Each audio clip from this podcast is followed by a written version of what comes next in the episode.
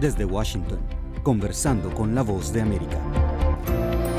Bienvenidos a nuestro podcast. Soy Judith Martín y les invito a escuchar el episodio de hoy en el que abordamos un asunto de dolorosa actualidad, aunque su origen se remonta a décadas atrás. Hablamos del conflicto israelí-palestino que ahora está en plena efervescencia. Un múltiple e inesperado ataque de la milicia palestina armada Hamas sobre el Estado de Israel el sábado provocó la muerte de más de 1.400 ciudadanos burlando los sistemas de seguridad antimisiles de las Fuerzas Armadas de Israel, conocido como la Cúpula de Hierro. Muchos expertos comparan este episodio con el 11 de septiembre de 2001 en Estados Unidos y desde entonces la respuesta del gobierno de Benjamin Netanyahu ha sido tajante. En nuestro podcast Conversando con la Voz de América tenemos el gusto de darle la bienvenida a Paulo Bota, profesor en la Facultad de Ciencias Sociales de la Universidad Católica de Argentina y experto en el Medio Oriente. Gracias por atendernos, profesor. No, por favor, muchas gracias a ustedes por llamarme. Profesor, el conflicto entre Israel y Palestina lleva décadas arraigado en el Oriente próximo, ¿qué ha hecho que esta vez sea diferente? ¿Estamos ante un punto de inflexión?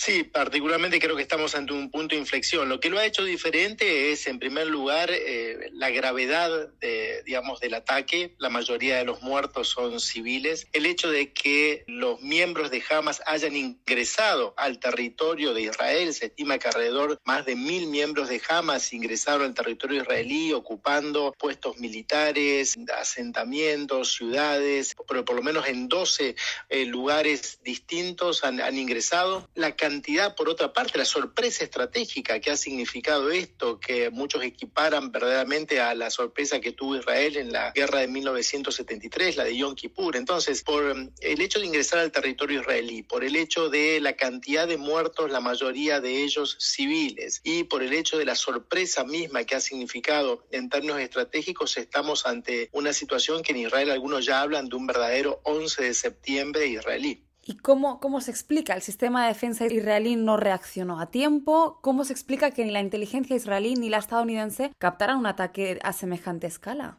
Esa es la gran pregunta. Hoy lo que por fuentes abiertas podemos decir es que probablemente tenga mucho que ver la crisis casi crónica que vive el Estado de Israel desde hace por lo menos cuatro años. Recordemos que los israelíes han tenido que ir varias veces a las urnas para elegir gobierno, que la polarización en, en el sistema político israelí hizo que sea muy difícil conformar gobiernos, que cuando ahora se ha conformado gobierno es un gobierno, el primer ministro Netanyahu, que ha intentado generar un par de reformas que ha generado la oposición con la propia sociedad civil, incluyendo también no solamente con la sociedad civil, sino con los miembros de, la, de las Fuerzas Armadas, eh, también con los reservistas. Esto es el hecho de esta continua polarización, el hecho de tensiones entre el gobierno y los gobernados, lo diríamos de esta manera, creo que ha hecho que lamentablemente la política israelí esté demasiado centrada en estos temas y tal vez con una atención menor a los temas de carácter estratégico, a las amenazas y también no deberíamos descartar ni mucho menos esta idea de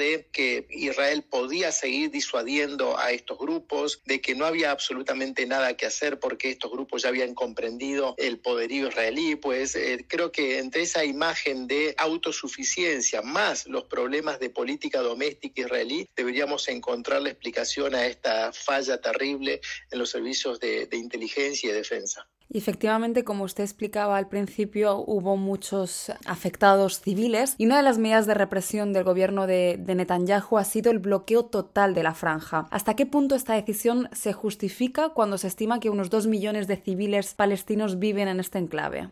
Yo creo que la justificación en este primer momento tiene que ver con una demanda local, ¿no? En un país de casi 9 millones de habitantes, que haya 3.000 personas muertas es, es un impacto enorme, ¿no? Pensémoslo, es casi el 0.1% de la población o 0.1% de la población en términos así muy generales, ¿no? Entonces, hay una gran demanda en términos políticos. En segundo, en segundo lugar, tiene que ver con la necesidad de dar una respuesta. Israel debe dar una respuesta ante un ataque ataque sin precedentes, como mencionábamos hace unos minutos atrás. En ese sentido, me parece que lo que podríamos incluso discutir, pero lo discutiríamos desde fuera, no desde dentro, no desde el lado israelí, sería cuál puede ser la magnitud de esa respuesta. Es cierto que lo que sucede en estos casos es que nos metemos realmente en un, en un bucle, una especie de círculo vicioso, ¿no? Las, las acciones de Hamas generan una respuesta, la respuesta de Israel genera un impacto en la sociedad civil palestina, la sociedad civil palestina se radicaliza y ahí volvemos volvemos a comenzar. Pero me parece que en este sentido, el hecho no solamente de la gravedad del ataque, la cantidad de muertes, sino sobre todo que haya por lo menos 150 rehenes israelíes, la mayoría de ellos civiles, en manos de, de Hamas en la franja de Gaza, también, digamos, implica o genera una demanda de una respuesta por parte de Israel. ¿Y considera que la comunidad internacional en Occidente, que ahora mismo sí está mostrando su apoyo a Israel, podría cambiar su postura luego del asedio total a la franja? Eh, creo que ahí hay dos cosas que me parecen muy relevantes. En primer lugar, lo que generalmente llamamos la comunidad internacional tiene poco impacto real en el conflicto, particularmente en el conflicto palestino-israelí. ¿no? Hay, lo que hay son declaraciones, muchas de ellas casi grandilocuentes, sobre todo por parte de, de los países europeos, que no pueden modificar la propia dinámica del conflicto. Entonces, en primer lugar, hay, hay muchas declaraciones que dejan, son tranquilizadoras para quienes las emiten, ¿no? Emiten declaraciones donde se sienten profundamente consternados, hay una preocupación, etcétera, etcétera, pero en el fondo eso no cambia en nada el conflicto. Entonces, en primer lugar, hay una limitación estructural. En segundo lugar, señalar que los, a excepción tal vez me, animaría a decir de los Estados Unidos de América, que tiene una capacidad real de apoyar a Israel de diversas maneras, no solamente diplomáticamente, sino en términos militares, como lo ha expresado ahora el secretario de Estado en estas últimas horas, y por lo tanto creo que ahí hay una, una modificación. Y luego el segundo punto que me gustaría señalar es que desde el lado israelí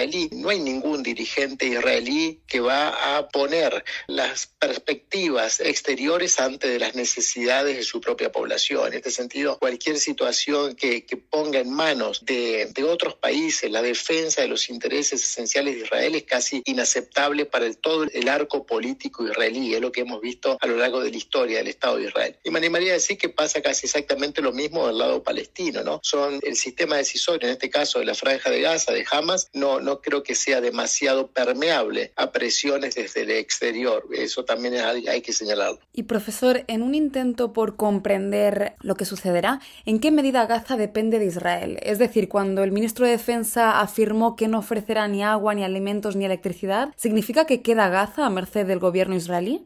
Absolutamente, el sistema, el sistema eléctrico, el sistema de agua, los trabajadores de, de Gaza que ingresan a trabajar eh, a Israel, todo depende de ese pequeño cordón umbilical que une a la franja de Gaza, donde hay, como usted señalaba, dos millones de personas, con el Estado de Israel. Esa, esa situación, por supuesto, que se va a ver agravada y si bien ahora organizaciones internacionales, empezando por la Organización Internacional de la Salud, han señalado la Cruz Roja la necesidad de, de ayudar a los civiles de Gaza, lo cierto es que ese nivel de dependencia es algo que es imposible de modificar a cortísimo plazo. En este sentido, Israel, como lo ha señalado su ministro de Defensa, tiene en sus manos muchas herramientas para generar una presión en términos sociales, en términos, en términos incluso yo diría eh, humanitarios a Gaza. ¿Y es esta una medida inédita o había sucedido antes? No, otras veces ha sucedido. Eso no es la primera vez que sucede, aunque sí probablemente nos encontremos ante una medida que tal vez sea más dura y más extensa en el tiempo debido a la gravedad de los ataques que ha tenido lugar en este momento. En este momento creo que las voces que estarían más de acuerdo a un entendimiento, a una negociación desde el lado israelí, van a ser silenciadas por la gran presión social. Además, hace unas horas las Fuerzas